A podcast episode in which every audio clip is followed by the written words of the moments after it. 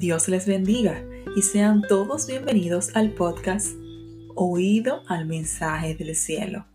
Les saluda una servidora, Amel Santana. Nuestro objetivo es edificación del cuerpo, alma, mente y espíritu a través de la poderosa palabra de Dios. Sin más preámbulo, comenzamos.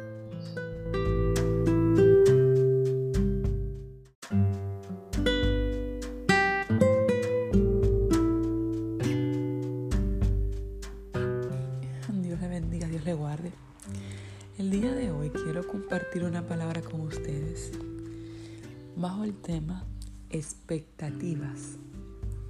Pero yo creo que usted se quede muy atento a lo que se va a hablar en esta hora, porque de verdad, cuando el Señor me hablaba acerca de esto, yo decía, wow Señor, ayúdame. Vamos a tener la lectura central en Marcos capítulo 11, versículo 7. La palabra de Dios en el nombre del Padre, del Hijo y del Espíritu Santo y trajeron él y trajeron el pollino a Jesús y echaron sobre él sus mantos y se sentó sobre él. También muchos tendían sus mantos por el camino y otros cortaban ramas de los árboles y las tendían por el camino.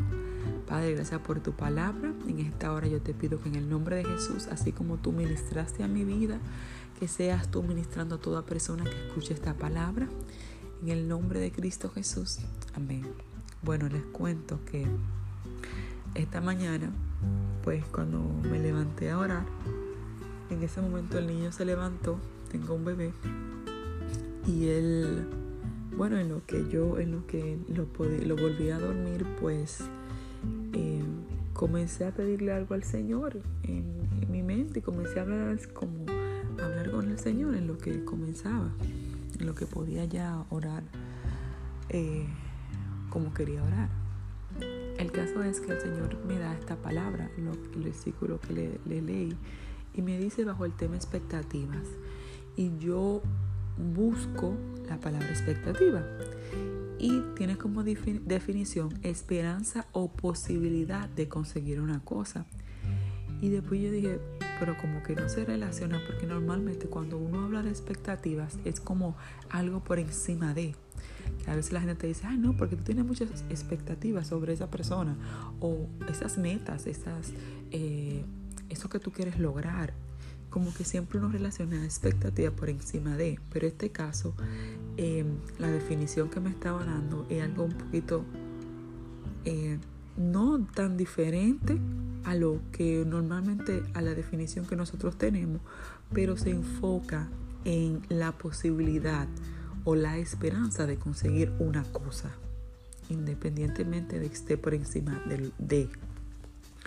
Y cuando yo estoy buscando pues la definición, me encuentro con un cuadro en el cual em, eh, tiene como título esperar y lo divide como en dos tiene como dos flechas haciendo eh, eh, dos, em, dividiendo esa palabra. En expectativas y esperanza, algo muy relacionado a la definición. Y cuando comienza a hablar de expectativas, comienza a poner la, la palabra controlar, como que quiere controlar todo y cuando no lo puede hacer, pues entonces se frustra. Esa es la segunda palabra, frustración. Y entonces viene la palabra queja y luego dice la palabra sufrimiento o resentimiento. Pero cuando vamos a la palabra al lado, al siguiente lado, que tiene como subtítulo esperanza, es totalmente diferente. Dice que coordina coordinación de acciones. Y cuando tenemos coordinadas nuestras acciones, claro, cada acción debe estar llevada y presentada eh, y sometida a la voluntad de Dios.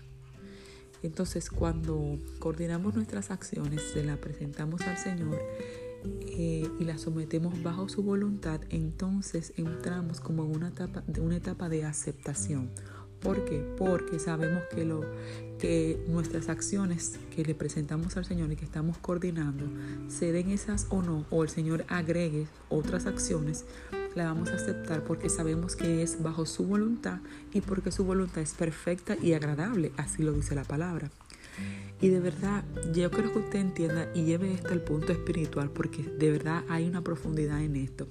Luego dice, después de la aceptación, dice, reclamo a quien prometió. Y yo dije, wow, Señor, verdaderamente. Cuando tú caminas bajo la voluntad de Dios y tú le dices al Señor, mira Señor, yo quiero esto. Y el Señor te dice, bueno, mi hija, no te conviene, yo te voy a dar otra cosa. Y el Señor te manda por otro camino, perdón. Y acuérdate que estamos hablando de expectativas. Y aparte de la definición que dimos, también expectativa es a veces lo que tenemos por encima de. Y a veces nosotros em, podríamos minimizar tal vez la voluntad de Dios o lo que Dios quiere para nosotros porque no entendemos en el tiempo, no conocemos el futuro. Pero como Dios sí lo conoce, entonces Dios te va a dar lo que verdaderamente te conviene.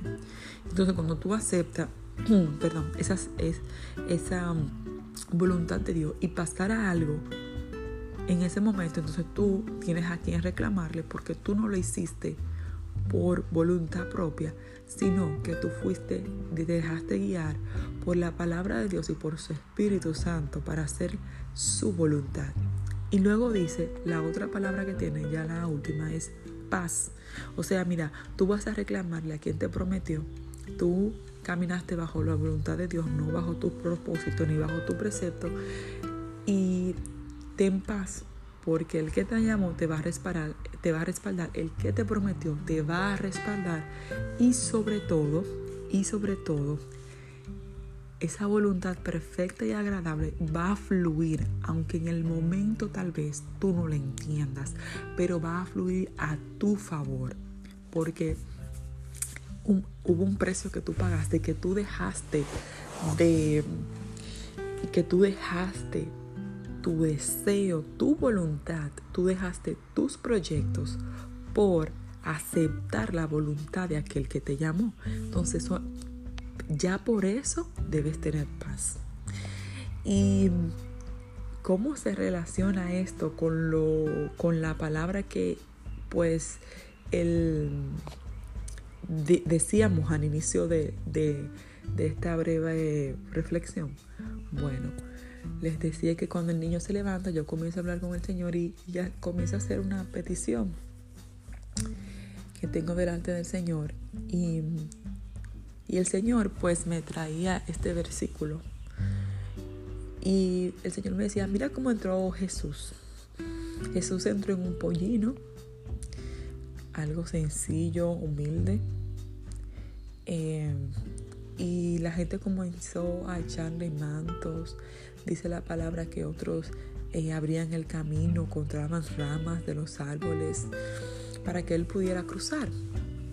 Pero había una parte del pueblo que tenía otras expectativas de cómo debía de ser la entrada de Jesús, de cómo debía ser, porque el Señor le da Em, una promesa al pueblo de que le iba a enviar un Mesías. Esa fue la promesa de enviarle un Mesías. Pero a veces nosotros agregamos cosas a lo que Dios ya dijo. Ok, como Él tiene que enviar un Mesías, eh, ese Mesías debe de llegar así y así. Esa promesa, esa esa, esa, eso que Dios no dijo debe llegar así y así. Pero Dios solamente dijo, yo te voy a, enviar un Mesías. Yo no te dije cómo te lo voy a enviar, yo te dije que te lo voy a enviar y que va a ser de bendición para tu vida. Ojo, si en algún momento se habla de que vendrá con resplandor y, y, y, con poder y gloria, pero ese no era el tiempo del Señor manifestar ese poder y esa gloria. ¿eh? Pero, o sea, hay otro tiempo del Señor manifestar eso. Pero nosotros humanamente, humanamente, en todos los sentidos, a veces cuando recibimos una palabra de parte de Dios, le agregamos cosas y tenemos expectativa por, formamos, nosotros mismos formamos una expectativa de, esa promesa y, y lo hacemos más grande. Pero tal vez el Señor no te habló de eso más grande. Y yo no sé si, si me estoy dando a entender, pero lo que el Señor trataba conmigo era eso, era como que nosotros no, no valoramos o a veces en el afán de, más, más bien en el afán de, de este mundo y del corre-corre y todo lo demás, nosotros a veces no hacemos la pausa para entender lo que Dios quiere hacer. Recuerda que expectativa es la esperanza o posibilidad de conseguir algo. Ellos no entendían que el Mesías estaba ahí. Ellos dicen, bueno, pero es que le falta otra parte. O sea, que, ¿dónde está la otra parte que, pues, que Dios dijo? Eh, ¿Dónde está la parte del poder, de la gloria, del resplandor con que iba a llegar? Eh, a ellos se le olvidó que eh, tal vez que, que el Mesías vendría de una virgen, que, como todo lo anterior. A veces el Señor no te va a decir todo lo anterior, simplemente te va a dar la palabra. Y nosotros somos los que hacemos mil cosas y le sacamos mil ramas a esa palabra o a esa promesa que Dios nos dio. Y, y nuestras expectativas crecen tanto que cuando llega la promesa no la podemos identificar. Y eso es lo que el Señor como Perdón, que mi garganta siempre tan temprano se pone así. y eso era lo que el Señor eh, me ministraba. Y, el día de hoy, de verdad, yo te invito, mira, a, hacer un stop y que tú le preguntes al Señor, Señor, yo estoy dejando pasar la promesa simplemente porque tal vez tengo unas expectativas propias y no tuyas. Y que tú les pidas al Señor, pues, eso, que tú les pidas al Señor eh, que te guíe. Pídele al Señor que, hable porque Dios habla. Recuerda que tenemos su palabra y su Espíritu Santo. Él nos dejó, no lo voy a dejar solo, le voy a dejar al Espíritu Santo que lo va a guiar a toda justicia, a toda verdad. Entonces no estamos solos. Y, que tú hagas un stop y hable con el Padre. Y le diga, Señor, háblame, dime. Eh, esto es, abre mis hojas, quita toda venta en el nombre de Jesús para recibir eso esa promesa tan hermosa que tú tienes para mí.